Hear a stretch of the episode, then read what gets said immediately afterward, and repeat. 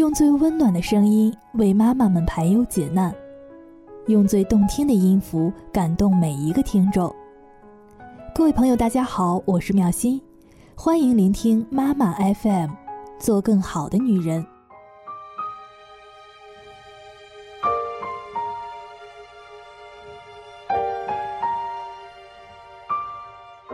今天为大家分享的这篇文章是来自武志红的。妈妈是最好的心理医生。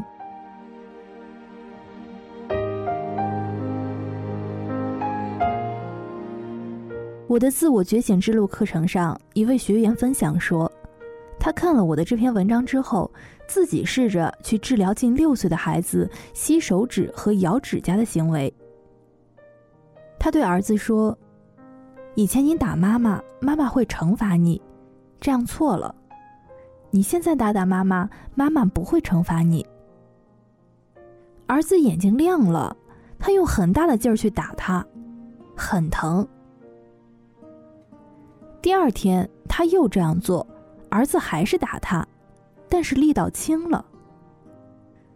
第三天，儿子已经没有了打妈妈的兴趣，后来他就没有了咬指甲的行为。他讲这个故事一开始，我有一些不安，因为我一直觉得妈妈和孩子关系重在平衡，妈妈不必因为孩子而过度的去失去自己，主动要孩子打自己，就对自己太不公平了。但听他讲完整个故事后，我很感动，只是把这个故事讲出来，我不做评判了。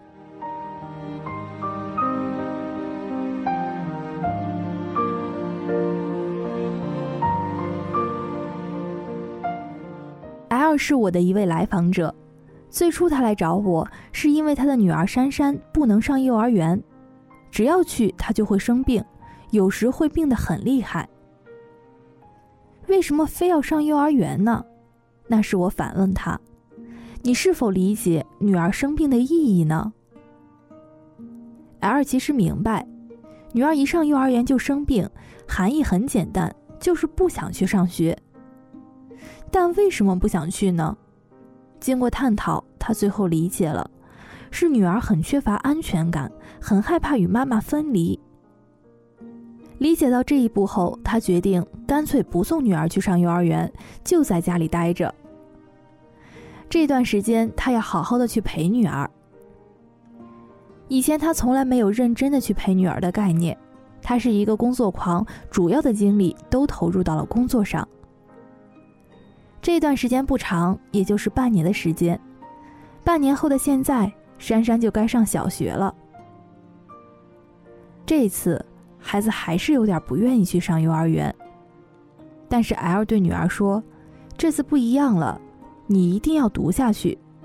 虽然妈妈尊重你的各种感受，也愿意去倾听、了解你。”珊珊坚持下去了，但两个星期后，L 发现了问题。他看到女儿原来好端端的指甲全被咬没了，不光凸出来的指甲被咬掉了，甚至还咬掉与肉相连的部分指甲，而且有几个手指头还流出了血。看到这些，L 非常的焦虑，尤其是看到女儿在家咬指甲的时候，他会焦躁到了极点。终于有一天晚上，在女儿写完作业之后，他对女儿说：“跟妈妈到卧室来。”妈妈有一些事情想和你谈。到卧室之后，珊珊有一点紧张的问：“是不是我作业写太慢了，妈妈生气了？”L 说：“不是，不是关于作业的事儿，是另外的一件事儿。而且妈妈是攒了很大的勇气才决定和你说的。”说完这些话后，L 还补充说：“妈妈要说的事儿。”你可能很不舒服。珊珊没有吱声，但她看着妈妈的眼睛，有一点严肃，也有些许的期待。L 问女儿：“你看隔壁家的小宝宝，他还不到一岁大，有的时候抓大人的头发，咬大人的胳膊。你也挨过这些，你是怎么做的？大人们又是怎么做的呢？”珊珊想了想说：“我很小啊，不懂什么，我们都不和他计较的。只要是将他的手或者是嘴巴挡开，然后很耐心的对他说这样做不对，我会疼的。”是的，L 说他这样做的时候，我们都很有耐心。可是你是一个小 baby 的时候，没有这样的运气。说到这儿。L 的眼泪流了下来。他接着说：“你这么大的时候，也会对妈妈这样做。可是妈妈没有耐心，妈妈会打你、训斥你，有的时候会把你打得很疼。”听到这些话的时候，珊珊沉默了一会儿，眼睛红了起来，有泪水流了下来。他带着哭腔质问妈妈：“你这样对一个小宝宝吗？”“是，妈妈是这样做的。”L 说：“对不起，这样的事情，妈妈说了，你也许会很难过。可妈妈觉得得让你知道，你被妈妈这样带过，妈妈错了，对不起。”珊珊再没有多说一句话，她只是抽泣，看得出，她非常难过。但后来，她再也没有咬过指甲。又过了一个星期后，L 看到女儿的十个手指上重新长出了整齐的指甲。L 对我说：“他在我的一篇文章上看过，说咬指甲是在抑制自己的攻击性。”指甲和牙齿是我们身体表层最尖锐的东西，尤其是对孩子而言，它们是最有力的攻击和防御的武器。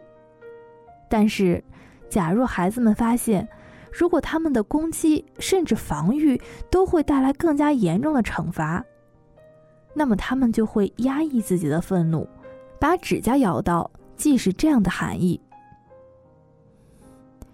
我这篇文章，L 当时看了的时候就忘掉了，只是在看女儿光秃秃的手指的时候，他一下子想了起来，也几乎是同时想起了女儿小时候自己是如何惩罚她的各种各样的行为的。那一刻，他无比的愧疚。不过，他对女儿说对不起，完全没有让女儿原谅的意思，他只是表达了愧疚。甚至他心里还想对女儿说：“不必原谅妈妈，这不必原谅。”很有意思的是，珊珊也完全没有原谅的意思。她当时只是沉浸在自己的悲伤中，并没有像大人一样说“没关系，我原谅你”等等的话。讲这件事的过程中，L 非常的难过，眼泪刷刷的流下来。但我觉得很感动，也很舒服，有一种感叹：这真美。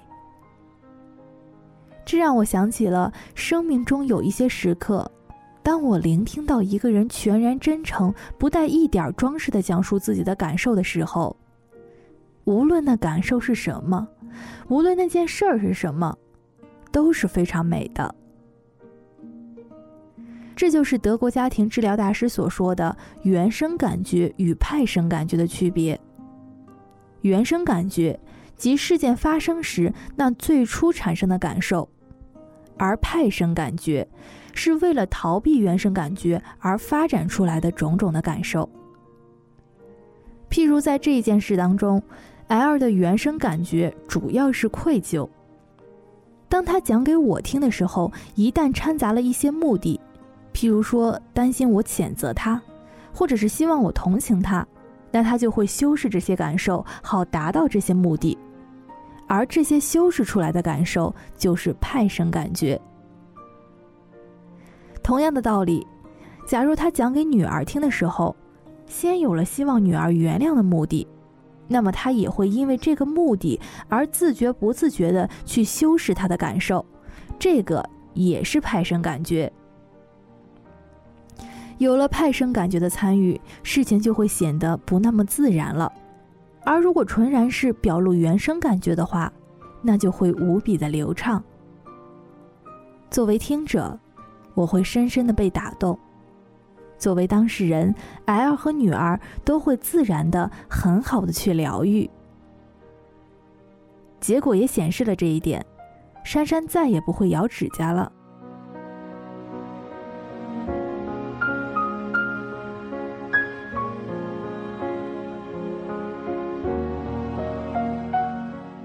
真正问题的妈妈就是好妈妈。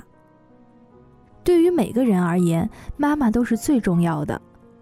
这个重要是双重性的，一方面，妈妈的爱是我们内心幸福与健康的基石；另一方面，妈妈的非爱行为也常常是我们内心痛苦的源头。儿童的心理发展在五岁前大致分为三个阶段。零到一岁半的时候，这期间的主题是安全与信任。一岁半到三岁的时候，这一阶段呢，它的主题是依赖与自由。而三到五岁的这个阶段呢，就是弗洛伊德所说的俄狄浦斯期，也就是男孩恋母期和女孩恋父期。这段时间的主题呢，是性与爱的平衡。在咨询中，我发现婚姻与性两个方面的问题，常常可以归到三到五岁俄狄浦斯情节上。但是，假若零到三岁有严重的问题，那么心理就发展不到这一步。例如，我的一个来访者决定离婚，我就让他先列一下婚姻的缺点，他列出了五六条；我再让他列一下婚姻的优点，他列出了三四条。但奇异的是，婚姻的优点也就是婚姻的缺点，他们完全是一回事儿。缺点是这个男人不够优秀，而优点也是这个男人不够优秀，因为他不够优秀，所以他觉得安全。假如一个孩子的心理顺利的度过了零到三岁这个阶段，那么他就有了最基本的安全感和信任感，他就会去寻求优秀与卓越。但假若卡在了零到三岁，他主要寻找的就是安全感。对于这位来访者，因为安全感是他主要寻求的，所以他选择伴侣的时候是不优秀的，至少在他的面前是不优秀的。那样一来呢，他对其他的女性就不够有吸引力，他就不必要去提心吊胆了。但是他现在又要因为男人不优秀而离婚。这又是为什么呢？可以预料，如果她还是被卡在不安全感里，她仍然会再找一个不优秀的男人。对于这样的女性而言，她们的伴侣其实不是男人，而是女人。准确而言，她们寻找的不是又一个父亲，而是又一个母亲。她们要通过这个母亲来重新修复童年没有化解的情节。L 也有类似的问题，他对女儿小小的攻击如此没有耐心，可以预料，那也是因为他当年没有那份幸运，他的母亲也会很粗暴的去对待他。实际上，他的母亲会更加的粗暴一些，并且他的母亲和父亲是非常重男轻女的，而他还有一个弟弟，这使得他的童年堪称悲惨。在没有接触心理学之前，L 说她的脾气很大，不光对女儿，对丈夫也是如此。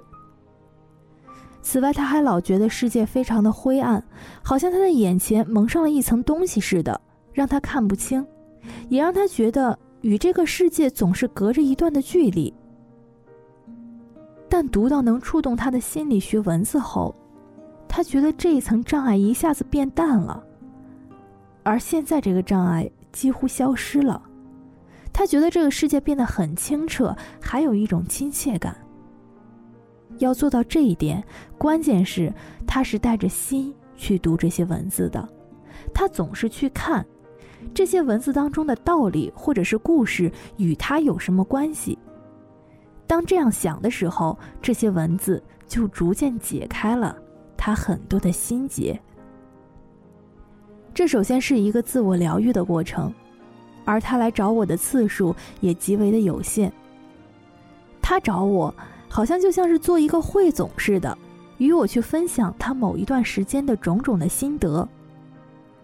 也许正是因为这一点，尽管他有一个悲惨的童年，但他却可以自己治疗自己，也可以去治愈女儿。而他对女儿的治疗，效果绝对是最好的。L 说，他不觉得那对女儿是治疗，他只是在还债，他真的很愧疚。在我看来，能这样做就是了不起的妈妈了。我对好妈妈的定义，一个很关键的内容是，愿意看到自己的问题，并愿意承认和改变，甚至哪怕改变不了也都可以。妈妈，是一个很伟大的称号，也是一个很艰难的称号。要成为一个好妈妈，真不容易。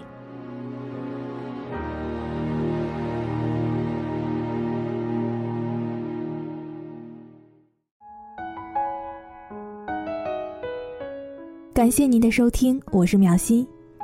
如果你想要聆听更多的节目，可以在微信来搜索“三优之家”，关注后来收听妈妈 FM。